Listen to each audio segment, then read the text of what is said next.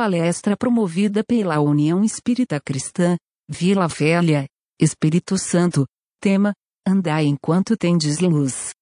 Com Hélio Tinoco. Bem-vindos, queridos e queridas internautas. Bem-vindo também os nossos companheiros de Ideal Espírita, assim como aqueles que, porventura, advêm de outros segmentos religiosos que estejam nos acompanhando nessa transmissão da União Espírita Cristã, com o apoio da Rede Amigo Espírita. Que os momentos vamos passar juntos aqui, refletindo sobre o tema Andai enquanto tendes luz, possa ser para cada um de nós momentos muito especiais, nos auxilie em nossa caminhada. E eu quero convidar você para a gente começar a esse, esse trabalho fazendo uma leitura preparatória que nós trouxemos aqui do livro Pão Nosso, um livro que é psicografado por Chico Xavier e tem o autor espiritual sendo Emmanuel. E a lição que nós reservamos é de número 6, Valei-vos da luz. E Emmanuel, para introduzir essa reflexão, ele vai usar uma fala de Jesus no Evangelho de João, capítulo 12, o versículo 35, que é exatamente o abordado nessa temática. Diz assim: Andai enquanto tendes a luz, para que as trevas não vos apanhem. E o comentário de Emmanuel, em cima desse texto, discorre assim: O homem de meditação encontrará pensamentos divinos, analisando o passado e o futuro. Ver-se-á colocado entre duas eternidades, a dos dias que se foram e a que lhes acena do porvir. Examinando os tesouros do presente, descobrirá suas oportunidades preciosas. No futuro, antevê a bendita luz da imortalidade, enquanto que no pretérito se localizam as trevas da ignorância, dos erros praticados, das experiências mal vividas. Esmagadora maioria de personalidades humanas não possui outra paisagem com respeito ao passado próximo ou remoto, senão essa constituída de ruína e desencanto, compelindo-as a revalorizar os recursos em mão. A vida humana, pois, apesar de transitória, é a chama que vos coloca em contato com o serviço de que necessitais para a ascensão justa. Nesse abençoado ensejo, é possível resgatar, corrigir, aprender, ganhar, conquistar, reunir, reconciliar e enriquecer-se no Senhor. Reflete na observação do Mestre e aí apreender-lhe eis o luminoso sentido. Andai enquanto tendes a luz, disse ele. Aproveitai a dádiva de tempo recebida no trabalho edificante. Afastai-vos da condição inferior, adquirindo mais alto entendimento sem os característicos de melhoria e aprimoramento no ato de marcha, sereis dominados pelas trevas, isto é, anulareis vossa oportunidade santa, tornando aos impulsos menos dignos e regressando, em seguida, à morte do corpo, ao mesmo sítio de sombras de onde emergistes para vencer novos degraus na sublime montanha da vida. Meus irmãos, andai enquanto tendes luz. Pode ser que na tradução da sua Bíblia você encontre antes da palavra luz o ar. Sim, andai enquanto tendes a luz. É claro que nós vamos compreender ao longo dessa proposta que essa luz é o próprio Rabi da Galileia. Mas a proposta do tema é muito mais profunda. É quando ela nos faz lembrar de que nós também somos luz e que devemos intensificar essa luz e que talvez seja essa, essa, essa oportunidade que temos agora de repensar naquela que talvez seja uma das maiores necessidades de cada um: construir a, a luz em nós mesmos. O texto que dá origem a essa palestra vem do Evangelho de João, o capítulo 12, já citado aqui. Os versículos são de 20 até os 50. O tempo não nos permite, mas ideal seria a gente ler o contexto inteiro para compreender a fala de Jesus. No entanto, nessa impossibilidade, eu quero registrar uma parte apenas. Se você pegar a sua Bíblia, a Bíblia tradicional, a convencional, ela vai ter sobre o texto bíblico algumas referências, alguns dizeres dos teólogos. E nesse caso está dizendo que alguns gregos desejam ver a Jesus. O fato acontece durante a festa da Páscoa, aquela Páscoa em que o Cristo seria crucificado e morto, e os gregos que ali foram àquela festa queriam encontrar Jesus e ver os seus milagres. Na verdade, eles foram em busca do fenômeno. Meus irmãos, muitos de nós temos ido a Jesus em busca dos fenômenos. Muitas vezes até queremos colocar a própria religião em xeque, dizendo: ah, se o Espiritismo é verdadeiro, que um familiar meu se comunique comigo. Meus irmãos, as pessoas vão em busca de fenômenos, assim como aqueles gregos, esquecendo-se de buscarem a essência do ensinamento de Jesus. E fato é que, durante aquela conversa, Jesus, ao invés de mostrar algum prodígio, lhes anuncia a sua própria morte. E o versículo 27 e 28 registra assim: Agora está angustiada minha alma. E que direi eu? Pai, salvo-me desta hora? Mas precisamente com esse propósito vim para esta hora. E completa: Pai, glorifica o teu nome. O Senhor, Rabi da Galileia, nos ensinou a orar e apresentou-nos a oração chamada do Pai Nosso. E lá ele nos dizia que deveríamos rogar a Deus que fosse feita sempre a vontade soberana do Senhor. E agora, diante desse momento de angústia, quando ele se recolhe até o Getsemane, logo após essa conversa com os gregos, ele vai dizer: Pai, se possível, passa de mim esse cálice, mas faça-se segundo a tua vontade e não a minha. Mas fato é que no texto em voga, ele veio precisamente para essa hora. Será que a pergunta caberia? Jesus veio para morrer? Será que ele veio para ser morto? Segundo a informação do profeta Isaías, o que mais anunciou a vinda de Jesus ao planeta, a vinda do Messias à Terra, apresentado o evangelho de amor e de redenção, diz Isaías que ele seria moído pelas nossas transgressões. A paz de Jesus seria a oferta através do seu sacrifício. O castigo que nos traz a paz estava sobre ele, segundo a fala de Isaías. Então ele veio para ser morto. Na verdade, meus irmãos, mais que isso, ele veio para nos mostrar e dar provas da imortalidade. As duas missões principais do Cristo nesse planeta: nos apresentar o Evangelho, deixar um caminho que pudéssemos seguir um caminho de autoascensão, de construção de luz própria, e no segundo momento, dar provas da sua imortalidade. Eu quero asseverar essa fala que trouxe aqui agora, lembrando de um registro de Mateus, capítulo 4, 17, o qual eu tenho dito em algumas lives que é, para mim, o principal discurso do Cristo. Ele saiu pela Judéia, pela Galileia, desde então anunciando e pregando Arrependei-vos, porque é chegado o reino dos céus. Arrependimento é a possibilidade real de podermos voltar atrás, de recomeçar refazer a nossa história. Chico Xavier tem uma frase muito conhecida, aonde o venerando teria nos dito que ninguém pode voltar atrás e fazer um novo começo,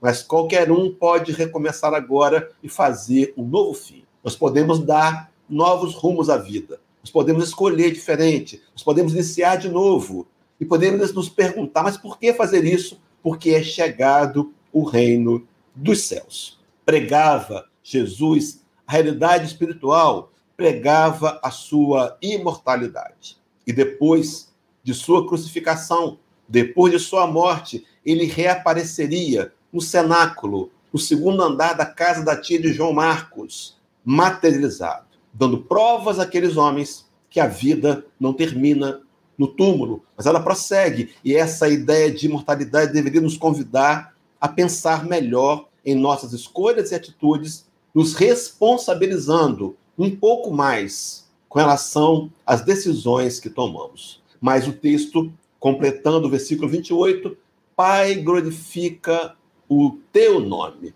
Naquele momento, houve-se um fenômeno que o Espiritismo explica como sendo de voz direta, e a voz disse: Eu já o glorifiquei, e ainda o glorificarei. Meus irmãos, eu fico pensando que, colocar aqui um asterisco, que ao longo da palestra eu quero, quero trazer essa ideia de novo, mas diz a voz divina que iria glorificar Jesus, mas ele foi morto, ele foi crucificado. Será que a glorificação teria o um sentido material? Vamos perceber que não.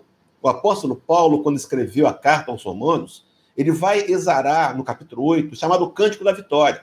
Antes do Cântico da Vitória, aquele que diz: se Deus é por nós, quem será contra nós? Não é? Ele vai introduzir no versículo 18, dizendo assim: Porque para mim, tenho por certo que os sofrimentos do tempo presente não podem ser comparados com a glória a ser revelada em nós. Meus irmãos, quantas vezes a nossa ideia é de uma visão curta, buscando o fenômeno, quando na verdade deveríamos enxergar que por detrás de qualquer situação da vida teremos sempre a oportunidade de uma nova escolha, a escolha que priorize o aprendizado moral, o crescimento do espírito mortal. A grande vitória de Jesus não foi, não foi não ser morto, mas foi morrer e provar a imortalidade. E Deus diria que o glorificaria e o glorificou. Eu resgato daqui a pouco essa informação.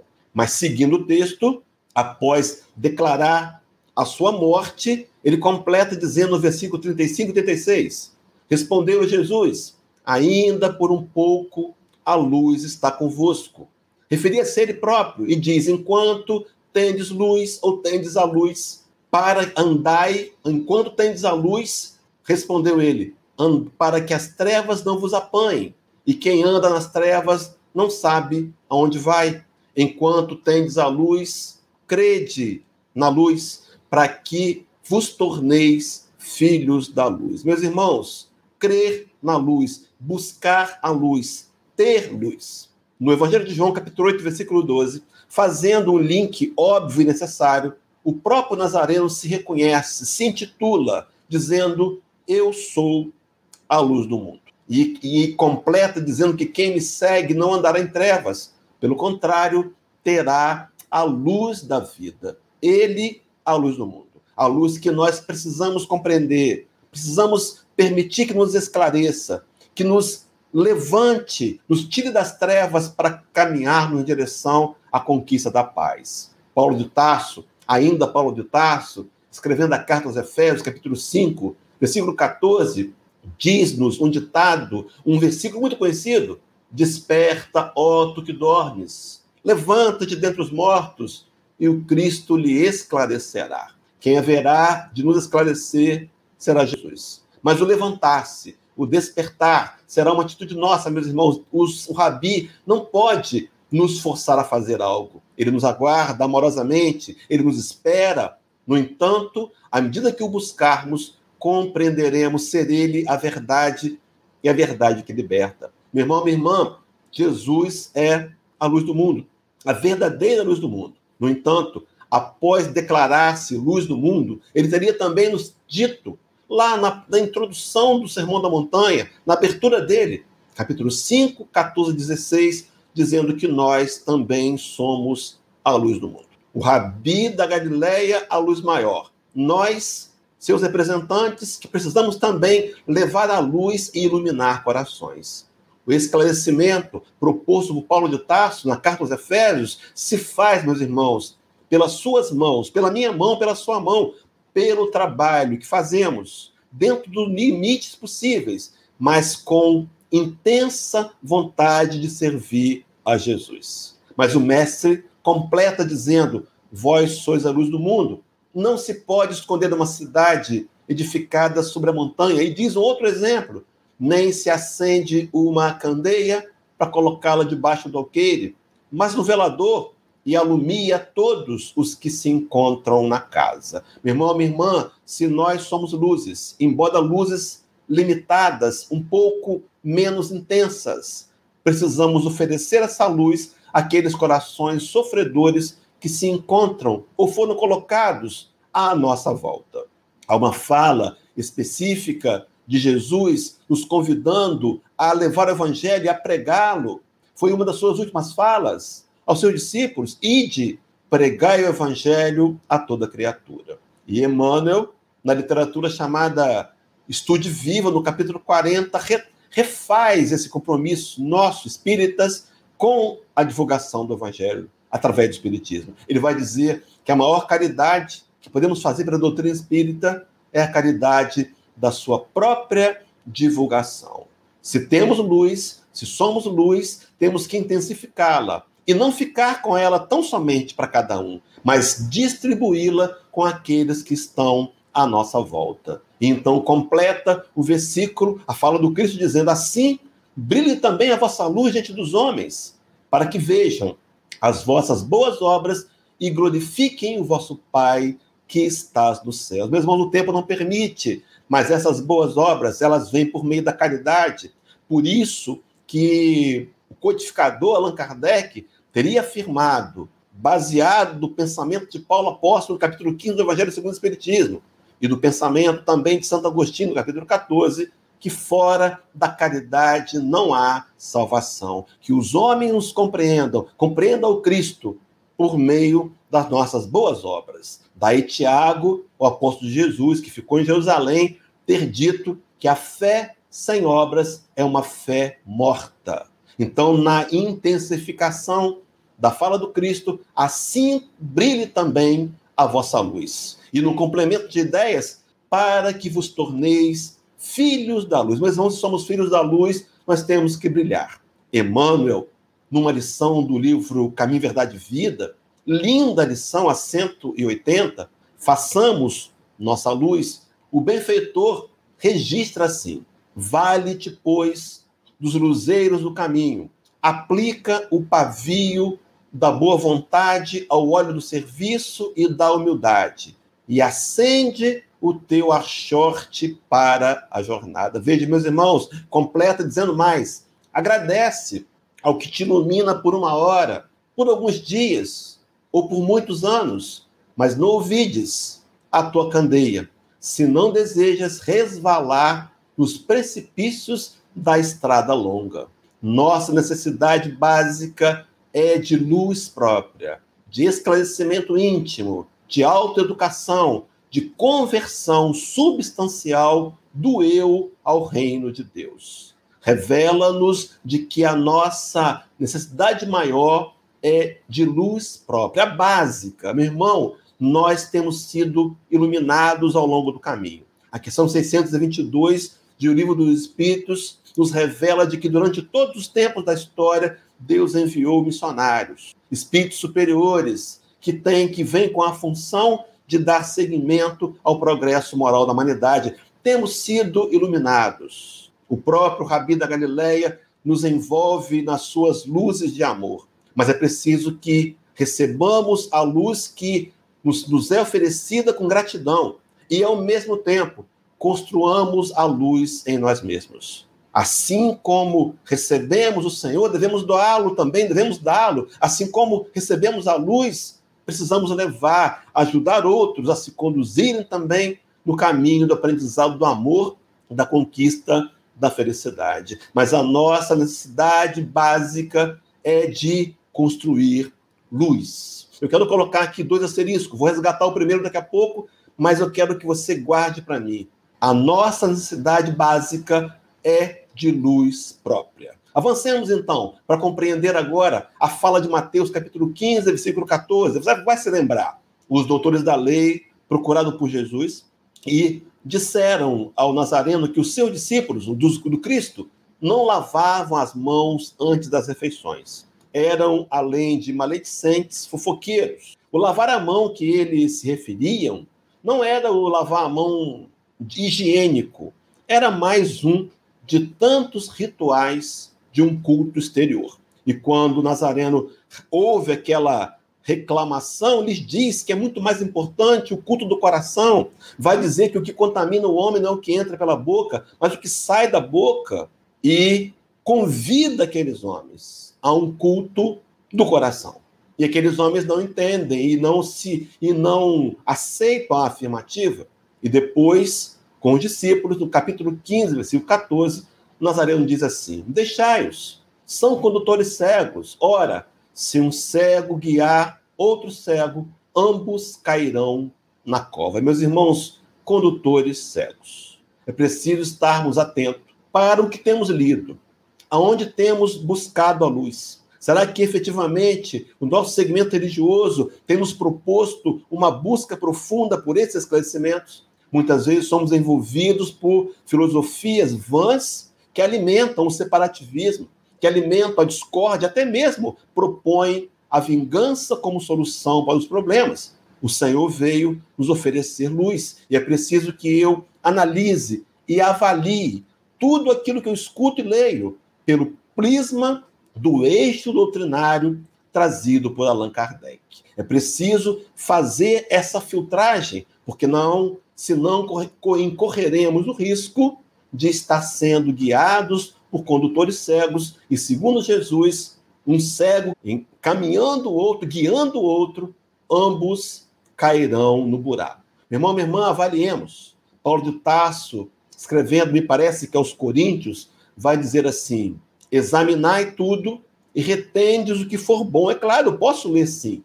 Há muitos livros que trazem, entre aspas, uma heresia espírita, mas é preciso lê-los, analisá-los e filtrar pelo eixo doutrinário apresentado nas obras básicas, trazido pelos espíritos superiores por meio de Allan Kardec. E nesse versículo 9 diz assim: Eu vim a este mundo para juízo, a fim de que os que não veem vejam e os que veem se tornem cegos. Tirar aquela visão do orgulho, da vaidade, da prepotência, do egoísmo, cegar para que a, a vista possa ser aberta para os valores espirituais. Ele veio para que nós possamos ver. E eu fiz um link nesse momento da pesquisa com a fala do Espírito de Verdade, no prefácio do Evangelho segundo o Espiritismo, um texto muito conhecido, aonde lá está dito: os Espíritos do Senhor, que são as virtudes dos céus, qual o imenso exército que se movimenta ao receber as ordens do seu comando, espalham-se por toda a superfície da terra e, semelhante a estrelas cadentes, vêm iluminar os caminhos e abrir os olhos aos cegos. A proposta espírita é de nos apresentar de novo Jesus como luz do mundo. Essa luz que nós não compreendemos, essa luz que nós somos capazes de maltratar, maltratá-lo e matá-lo. Mas ele mais uma vez nos prometeria um consolador, um consolador que viria de novo e nos daria uma oportunidade nova de rever a profundidade dos seus conceitos. Ele veio nos iluminar os caminhos, veio nos livrar da cegueira do materialismo, veio nos provar a imortalidade, veio nos dar convicção profunda de que estamos mergulhados no corpo material, mas não somos matéria. Não somos um corpo, nós temos um corpo. Na obra literária de André Luiz, ele vai conceituar esse corpo como sendo um aparelho, é essa a linguagem. Mas o texto de Lucas, de Isaías, perdão, 42, versículo 6 e 7, quero resgatar aquele asterisco primeiro, onde Deus seria dito que já glorificou Jesus e que ainda o glorificaria. O texto da promessa do profeta diz assim: Eu, o Senhor, te chamei em justiça, tomar-te-ei pela mão e te guardarei, e te farei mediador da aliança com o povo e luz para os gentios. O rabi da Galileia ouviria do Pai Maior que ele seria a aliança com o povo, a luz dos povos, e completa Isaías, para abrir os olhos aos cegos, para tirar-lhes da prisão o cativo e do cárcere os que jazem em trevas. A grande proposta de Jesus, iluminar as consciências, agora redivida pelo Espiritismo, nos mostrar, meus irmãos, o caminho da ascensão. Uma busca pessoal, uma busca pessoal que vai passar por decisão, por priorizar, por ter comprometimento, por ter disciplina, mas uma busca na direção da autoiluminação. Porque, segundo a fala de Emmanuel, a nossa necessidade básica é de luz própria. Eu quero introduzir, nesse momento, a ideia da conversão de Paulo no caminho de Damasco, trazida por Lucas no Evangelho, no livro de Atos dos Apóstolos, capítulo 9, os versículos de 1 a 18. Conta a história que Saulo, perseguidor dos cristãos, caminhava-se com a sua comitiva em direção a Damasco, a fim de prender e trazer a Jerusalém preso alguns daquela seita que mais tarde viria a receber o nome de cristianismo. A intenção era matar aqueles homens. E dentre eles Ananias. Fato é que ele tem um encontro com Jesus. Ele encontra, ele tem um encontro com a luz. fica cego. E agora, cego, é necessário que seja levado até a pensão de Judas na rua direita.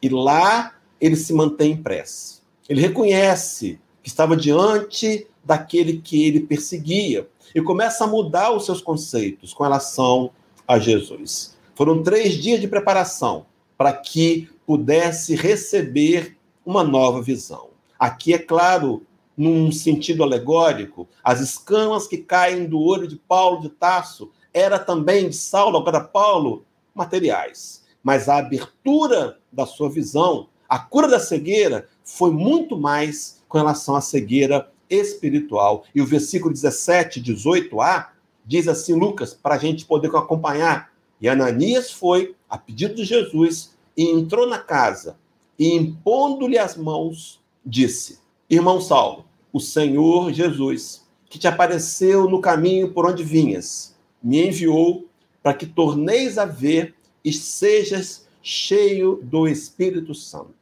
Tornar a ver. Ver com os olhos espirituais. Deixa eu abrir um detalhe rápido aqui, meus irmãos. E seja cheio do Espírito Santo. Se você buscar as traduções originais da Bíblia, os termos foram invertidos. Na verdade, buscar seja cheio do Santo Espírito. Na verdade, não é de uma entidade que nós desenvolvemos e criamos, mas sim de um estado de coisas, de um sentimento profundo da divindade. Paulo, então, enxerga com os olhos espirituais, abra, abre mão de toda uma ascensão material, de todo o prestígio, como sendo um dos principais é, conselheiros do Sinédrio, e agora, cheio do Espírito Santo, vai cumprir a sua missão de levar o evangelho ao coração da humanidade, aos povos não judeus. E diz o texto para completar: e logo lhe caíram dos olhos como umas escamas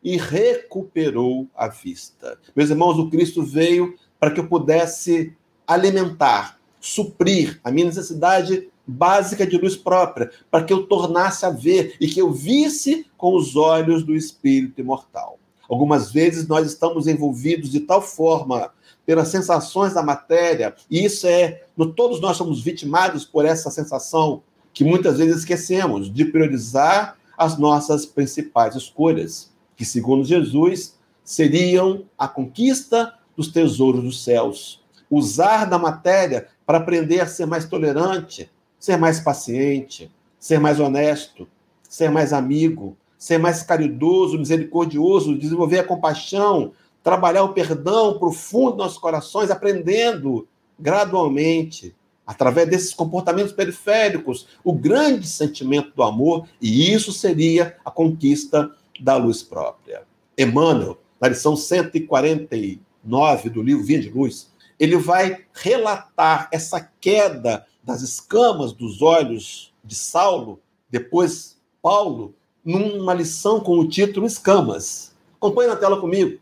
Diz Emmanuel: Não te esqueças, pois, de que na luta diária poderás encontrar os Ananias da fraternidade em nome do Senhor. Meus irmãos, quantas vezes nós temos recebido o auxílio dos Ananias da fraternidade e quantas vezes mais nós também podemos nos propor ser esses Ananias que levam a visão integral, que tiram as escamas, que abrem os olhos através do esclarecimento racional, não mais de uma imposição, não mais de uma, uma intervenção, muitas vezes violenta, como fizemos na Idade Média, mas apresentando um Deus amoroso, que não castiga, que não pune, apresentando um Cristo que nos oportuniza inúmeras vezes o recomeço. Sim, meus irmãos, voltando ao arrependimento, a ideia do inferno eterno é um equívoco, um grave equívoco que nós criamos quando, no século IV, traduzindo a Bíblia do grego para o latim, nós inserimos voluntariamente para manipular as massas pelo medo. O arrependimento é a ferramenta oferecida por Jesus para que eu possa começar de novo hoje, começar de novo a minha história, reiniciar os meus momentos, decidindo melhor. Mas segue Emmanuel dizendo no Vinha de Luz 149, aproximação, os ananias da fraternidade, compassivos de tuas necessidades, mas não ouvides que o Senhor apenas permite que te devolvam os olhos, a fim de que, vendo claramente, retifiques a vida por ti mesmo. Meus irmãos, retificar por nós mesmos. A busca da luz própria é uma escolha. É uma decisão que pode ser intensificada a partir de hoje, a partir de agora, quando eu asseverar o meu nível de comprometimento com a proposta de transformação moral, de reforma íntima. Eu preciso, meu irmão, ter na minha agenda programado leituras salutares, momentos de prece, frequência assídua às lives, culto do Evangelho do Lar, entre outras ferramentas, a fim de que eu possa intensificar o conhecimento e esse conhecimento me levar a me despertar para a necessidade de construir a luz própria por mim mesmo. É claro, seremos assistidos, amparados. O Rabi da Galileia teria também nos dito, numa das suas últimas falas, no mesmo capítulo 28 de Mateus, já citado aqui, que ele estaria conosco até a consumação dos séculos, até a Terra ser um mundo feliz, se transformar num planeta etéreo, um mundo angelical. E todos nós já tivermos conquistado o aprendizado profundo do amor, o Senhor estará conosco. Estará conosco através dos seus intermediários. E estarão com outros através de nós, meus irmãos, oferecendo o parco conhecimento que temos, mas oferecendo fazer a obra do Senhor com o nosso coração. João Evangelista, escrevendo a primeira carta das três que escreveu às igrejas, capítulo 2, versículo 8, registra assim: Todavia, vos escrevo novo mandamento, aquilo que é verdadeiro nele e em vós, porque as trevas se vão dissipando e a verdadeira luz já brilha. Meus irmãos, a verdadeira luz brilha em nós, apesar de ser uma luz opaca e que com o trabalho poderemos intensificá-la, mas essa luz, ela brilha em nós. E o mandamento que ele nos deixou para que essa luz se intensifique foi um mandamento maior. Teria dito-nos em dois momentos. Para todos, para a multidão, João 15, 12. O meu mandamento é este: que vos ameis uns aos outros, assim como eu vos amei, se colocando como exemplo.